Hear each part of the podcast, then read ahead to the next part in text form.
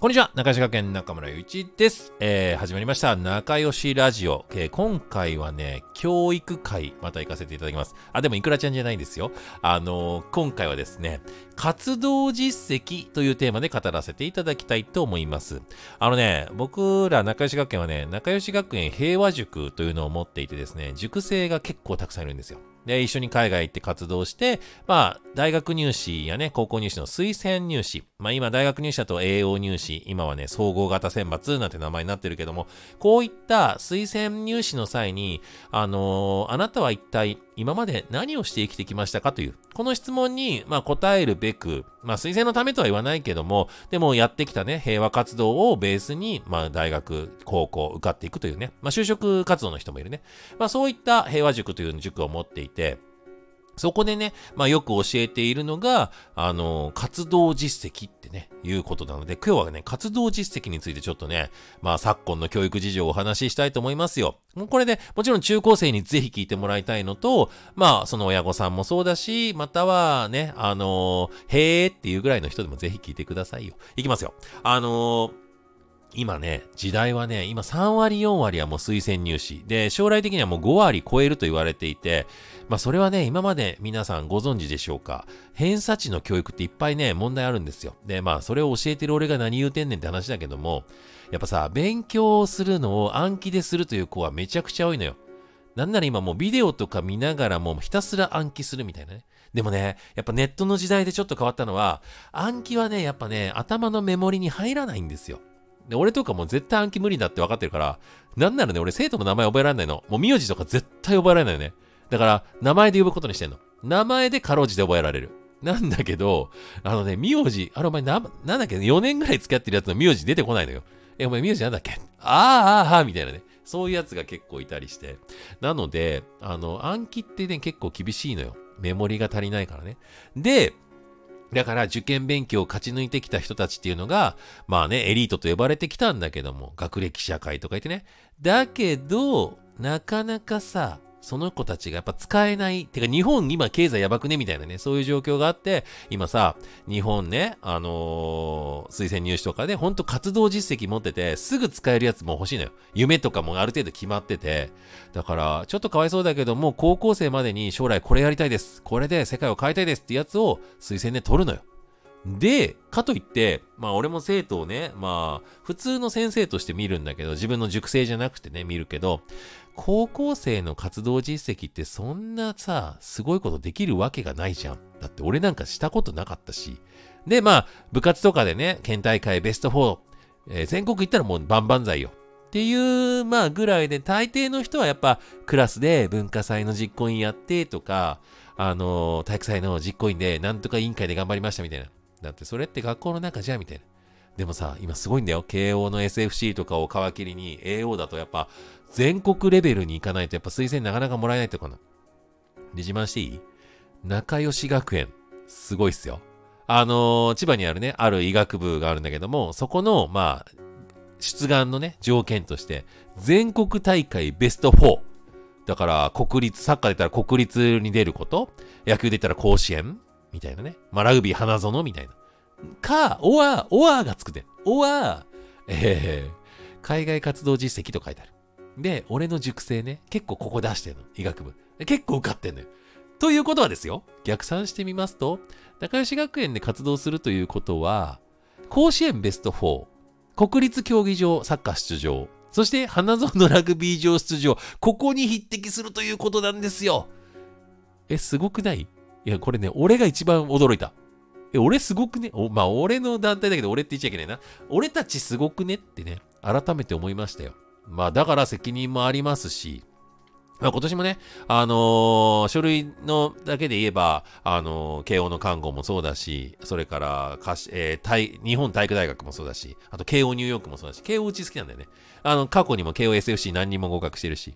で、なんならですね、あの、これまだね、確定してないんであれなんですけど、慶応大学の大学院にもね、一人ね、受かったやつがいてね、まあ、書類ではね、受かったやつがいて、まあ、というぐらい、うちね、すごいんですよ。だって、ね、さっき言ったように、私、クラブのえー、代表やってましたとか、委員会の委員長でしたとか、学級委員やってましたっていう子たちが普通なの。これ悪いわけじゃない。普通の中で、だって、アフリカのルワンダに行って、ね、コロナ対策として手洗いと、ね、衛生指導をしてきました。え？ってなるじゃん。なんなら、代表は何言ったか。はい。えー、アフリカ、コンゴ民主共和国に行ったら、戦争が始まってしまったので、難民キャンプで授業をして子供たちに笑顔を作りました。いや、もう次元がぶっ飛ぶよね。っていう中で、だから僕は、もちろん落ちる子もいる。それは、ただ行ったからすごいでしょっていう攻め方をするともう絶対落ちる。だ行っただけだから。でも、ちゃんとこういうことをやりたくて、ね、こういう計画を立てて、それで、えー、アフリカ行きました。カンボジア行きました。ネパール行きました。その結果、こういうね、ことを私は学びました。そして今後もこうやっていきたいです。ここまで語れて落ちた子はいないね。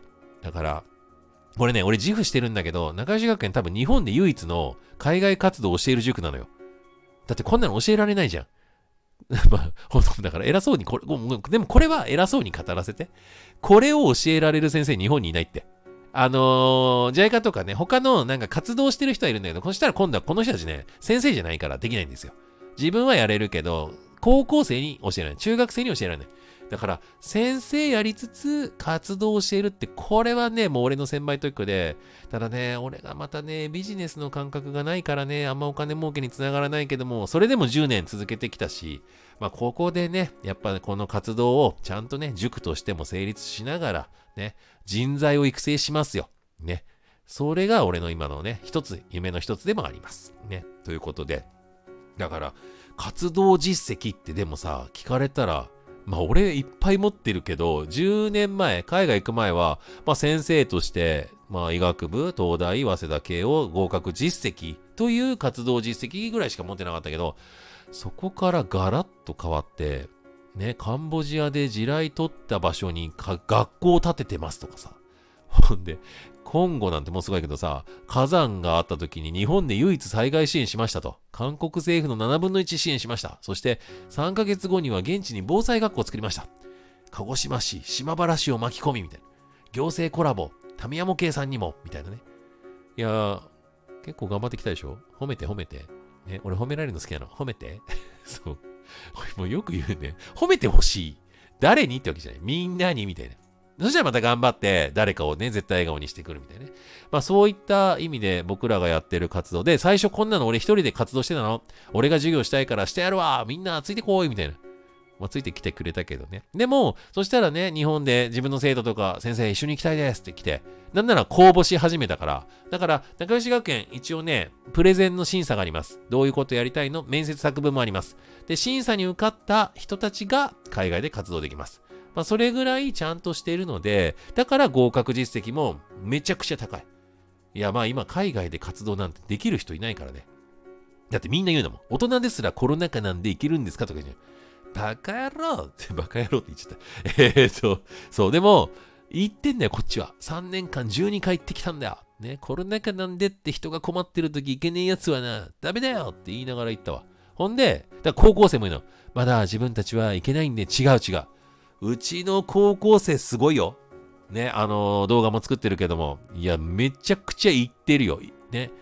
行けないとか考えてないもん。行きたいって言ってるもん。いや、行きたいって言って本当にね、行けてしまうからね。そう。それを叶える俺もいるし、行きたいという気持ちをやっぱ答える。これがね、俺たちのつながりですよ。だから、だって行きたい、行けないでしょっていうやつはもう行けないんだよ。行けるよ。方法を探せばってやつがやっぱりいけるんだよ。俺もそうだし、ね、うちのね、塾生の子たちがそうだ。だから俺はもう自分の塾生は誇りに思ってるし、こいつらをね、こいつらと一緒にやっぱ世界を変えていきたいと思います。そしてそんな塾生を今でも募集してます。あの、塾生といっても別に子供である必要ないので、老若男女、老若男女、えー、問わず募集してます。だから全然シニアの人もね、一緒に海外行きますし、ね、あの、若い子も行きますし、なんなら俺が多分一番若いと思うんで、こんだけ世界中飛び回って活動してるやつなかなかいないぜ。いや、で、あんま、あんまなんかそれ言うとね、俺もいるよ。まあ、俺もいるよという方いたら、もしぜひね、対談しましょうよ。別にどっちがすごいとかじゃなくて、ぜひお互いのね、活動を認め合って、いやあなたいいことやってますね。いや、中村さんもいいことやってますよ。え、でしゅみたいな。そうそうそう。いや、俺褒められるの好き なんで。何回目かわかんない。褒められるの好きなんでね、褒めてくれる人大募集です。もうすごいねって言ってくれる人、ぜひ対談しましょうよ。ね。あの、全然喧嘩売らないんで、売られたらすぐプチって切っちゃうんで、あのお願いします。優しい人募集してますね。はい、ということで、今回は仲良し学園が行っている活動実績というものについてお話ししてきました。もし活動実績欲しい人、ね、大学、高校、推薦入試、そして就職試験、またはなんか結婚式のネタが欲しい。まあうちね、動機不純でもいいんです。やってみたらもうガチでしかやれないから。そんでやった後に、動機の入り口なんか何でもいいね。でも、うわ、やってよかったって絶対思うので、まあぜひ、仲良し学園の門叩いてみてください。